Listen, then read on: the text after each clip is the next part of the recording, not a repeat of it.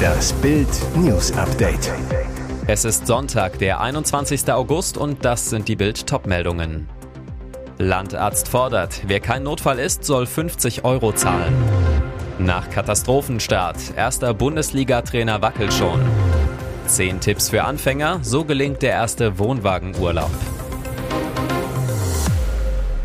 Landarzt fordert, wer kein Notfall ist, soll 50 Euro zahlen. Dr. Bertel Behrendes ist Landarzt im dünn besiedelten Kreis Lippe in NRW. Er sagt, Anfang August waren von den neun Hausarztpraxen, die es hier noch gibt, bis auf zwei alle wegen der Sommerferien geschlossen. Der Weg zum Arzt wird weit und die Leute rufen wegen jeder Kleinigkeit den Krankenwagen. Und weiter, im Kreis Lippe haben wir heute dreieinhalb mal so viele Rettungswageneinsätze wie vor 15 Jahren. Für wirkliche Notfälle wird es eng. Leider haben die wenigsten Patienten eine Ahnung davon oder Interesse dafür, welche Kosten Kosten sie verursachen. Für die Fahrt mit dem Rettungsdienst zum Beispiel mehrere hundert Euro. Jeder hat eine Ausrede, warum sein Problem jetzt nicht warten kann. Die Ansprüche werden immer höher. Während es meint, ich bin dafür, dass für das Anfordern des Notarztes so etwas wie früher die Praxisgebühr eingeführt wird. Der Patient zahlt pauschal 50 Euro. Im Krankenhaus entscheidet dann der Notarzt, ob es wirklich ein Notfall war. In dem Fall gibt es das Geld zurück. Wenn wir nicht bald Kosten sparen, fahren wir unser Gesundheitssystem in wenigen Jahren an die Wand. In der Nähe von Moskau. Autobombe tötet berühmte Putin-Propagandistin. Die russische Propagandistin Daria Dugina ist bei einem Mordanschlag in der Nähe von Moskau durch eine Autobombe getötet worden. Ihr Auto explodierte nach Angaben der Ermittler während der Fahrt in einer Siedlung in der Nähe von Moskau. Nach ersten Erkenntnissen war an dem Fahrzeug ein Sprengsatz montiert, der detonierte. Dugina war eine prominente Verfechterin des brutalen Angriffs auf die Ukraine. Sie stand Moskauer Medienberichten zufolge wegen der Verbreitung von Propaganda und Fake News über den Ukraine-Krieg auf der Sanktionsliste Großbritanniens. Bei der Getöteten handelt es sich außerdem um die Tochter des Rechtsnationalisten Alexander Dugin, den Medien immer wieder Einflüsterer oder Putins Gehirn nannten. Von manchen wird Dugin sogar als der eigentliche Ideengeber für den brutalen Überfall auf die Ukraine bezeichnet. Galt der Anschlag eigentlich ihm? Möglich. Die Ermittler ließen dies zunächst offen. Unter Umständen sei Dugina mit dem Auto ihres Vaters gefahren, während er selbst in einem Auto hinter seiner Tochter fuhr. Nach Katastrophenstart, erster Bundesliga-Trainer wackelt schon. Keine drei Monate nach dem Pokalsieg steckt RB Leipzig in der ersten Krise der neuen Saison. Mittendrin Trainer Domenico Tedesco, der den Club erst im Dezember übernommen hat und nun um seinen Job zittern muss. Die Gründe dafür sind vielfältig. Sportlich. Nach dem 1 zu 2 bei Union wartet RB weiterhin auf den ersten Saisonsieg. Zwei Punkte aus drei Spielen sind zwar kein Weltuntergang, aber deutlich zu wenig für die Ansprüche der erfolgsverwöhnten Leipziger. Der Kader. Nkunku verlängert, die Nationalspieler Raum Und Werner geholt. Mit dem Kader ist RB gefühlt erster Bayernjäger. Die Mannschaft gilt von der individuellen Stärke her als die beste der Clubgeschichte. Aber Tedesco schafft es zumindest noch nicht, die sportlichen PS auf den Platz zu bekommen. Und auch der interne Druck der Bosse ist immens. Was für Tedesco spricht, die Mannschaft ist in keinem der vergangenen Spiele unterlegen gewesen. Die Statistiken sprechen auch zuletzt in Berlin wieder für RB. Tedesco wird auf jeden Fall auch am Samstag gegen Wolfsburg auf der Bank sitzen, doch dann muss ein Sieg her, damit endlich wieder Ruhe einkehrt. US-Oktomam zeigt stolz ihre Kids. Achtlinge kommen schon in die achte Klasse.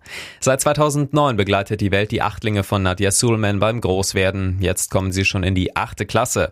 Die 14-fache Mutter postete nun ein Foto ihrer acht Achtklässler bei Instagram und schrieb dazu, erster Tag der achten Klasse, seid stolz auf euch selbst, Kinder, weil ihr freundlich, respektvoll und hilfsbereit zu allen euren Mitschülern, Lehrern und Mitarbeitern seid. Ihr seid hervorragende Vorbilder für die Sechst- und Siebtklässler. Ich liebe euch. Nach monatelangem Homeschooling wegen Corona und den Sommerferien freut freut sich die 44-Jährige, dass ihre insgesamt 14 Kinder jetzt wieder zur Schule gehen.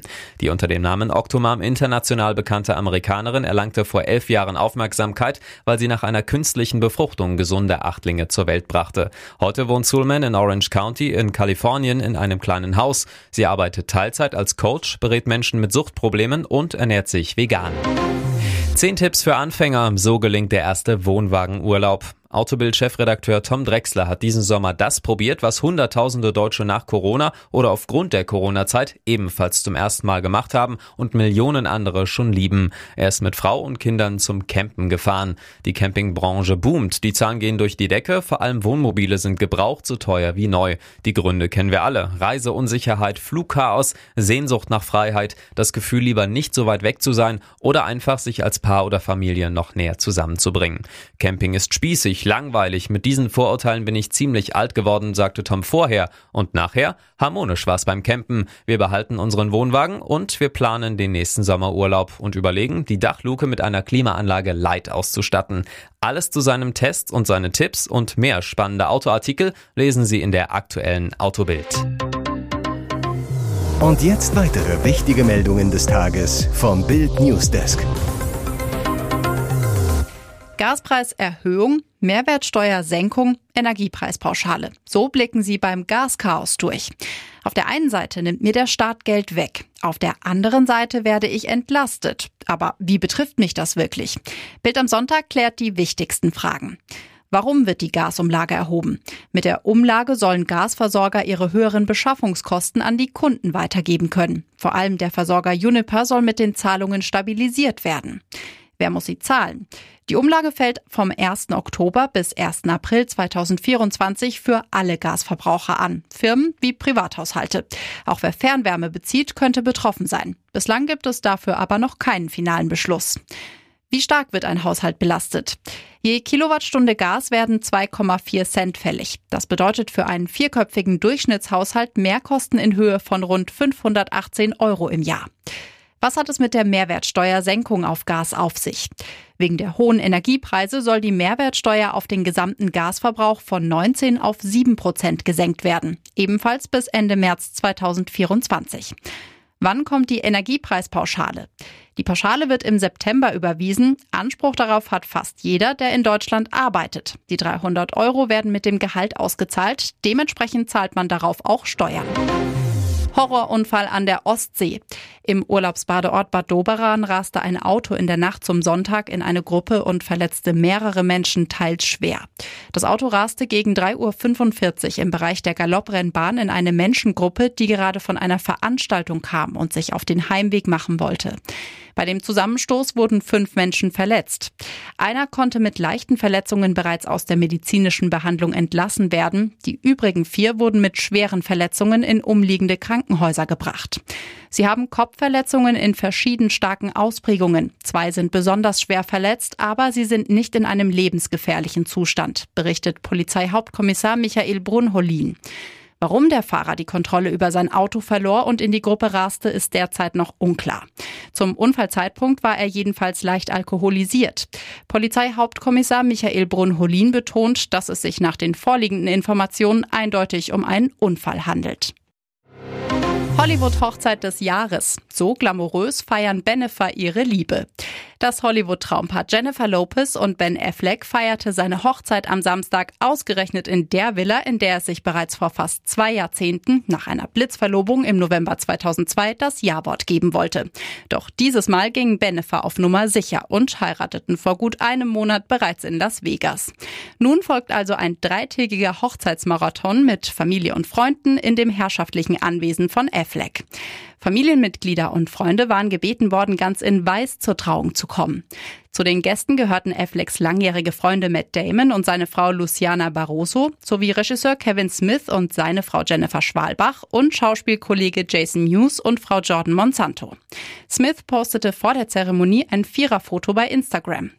Nur Afflecks jüngerer Bruder Casey wurde zeitgleich in Los Angeles gesichtet, wie er sich bei Starbucks ein Getränk holte. Als er von Reportern angesprochen wurde, warum er nicht auf der Hochzeit sei, murmelte er laut US-Magazin People, habe verschlafen.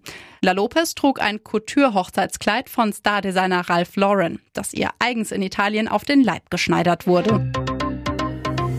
Hier ist das Bild News Update. Und das ist heute auch noch hörenswert.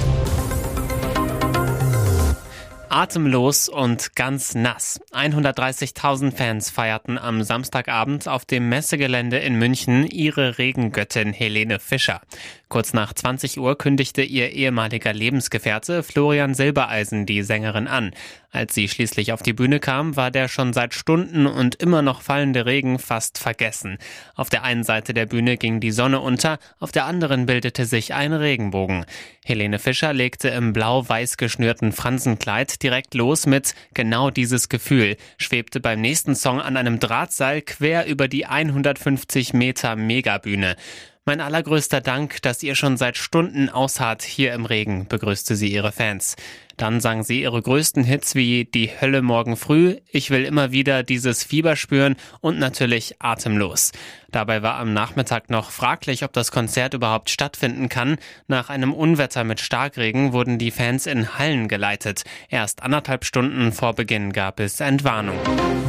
Ihr Name ist Hase. Jella Hase. Die Schauspielerin mimt in der neuen Netflix-Serie Cleo eine eiskalte DDR-Killerin. Es ist die Rolle ihres Lebens. Cleo ist Stasi-Chef Erich Mielkes beste Killerin, dann wird sie verraten und schwört Rache.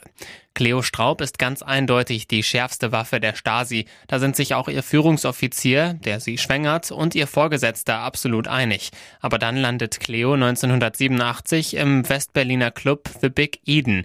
Ihr Auftrag dort ist mal wieder ein Mord, doch danach taucht plötzlich ein Phantombild von Cleo auf. Für ihre Chefs ist klar, sie muss weg. Was folgt sind Gefängnis, Fehlgeburt, Mauerfall und Cleos Freilassung.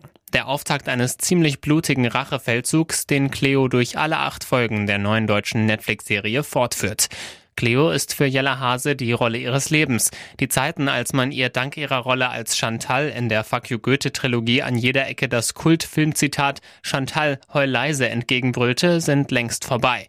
Für ihren letzten Film Lieber Thomas gewann Jella Hase den deutschen Filmpreis als beste Nebendarstellerin. Bei Cleo ist Jella Hase nun die Hauptfigur. Weitere spannende Nachrichten, Interviews, Live-Schalten und Hintergründe hört ihr mit Bild TV Audio. Unser Fernsehsignal gibt es als Stream zum Hören über TuneIn und die TuneIn-App auf mehr als 200 Plattformen, Smart Speakern und vernetzten Geräten.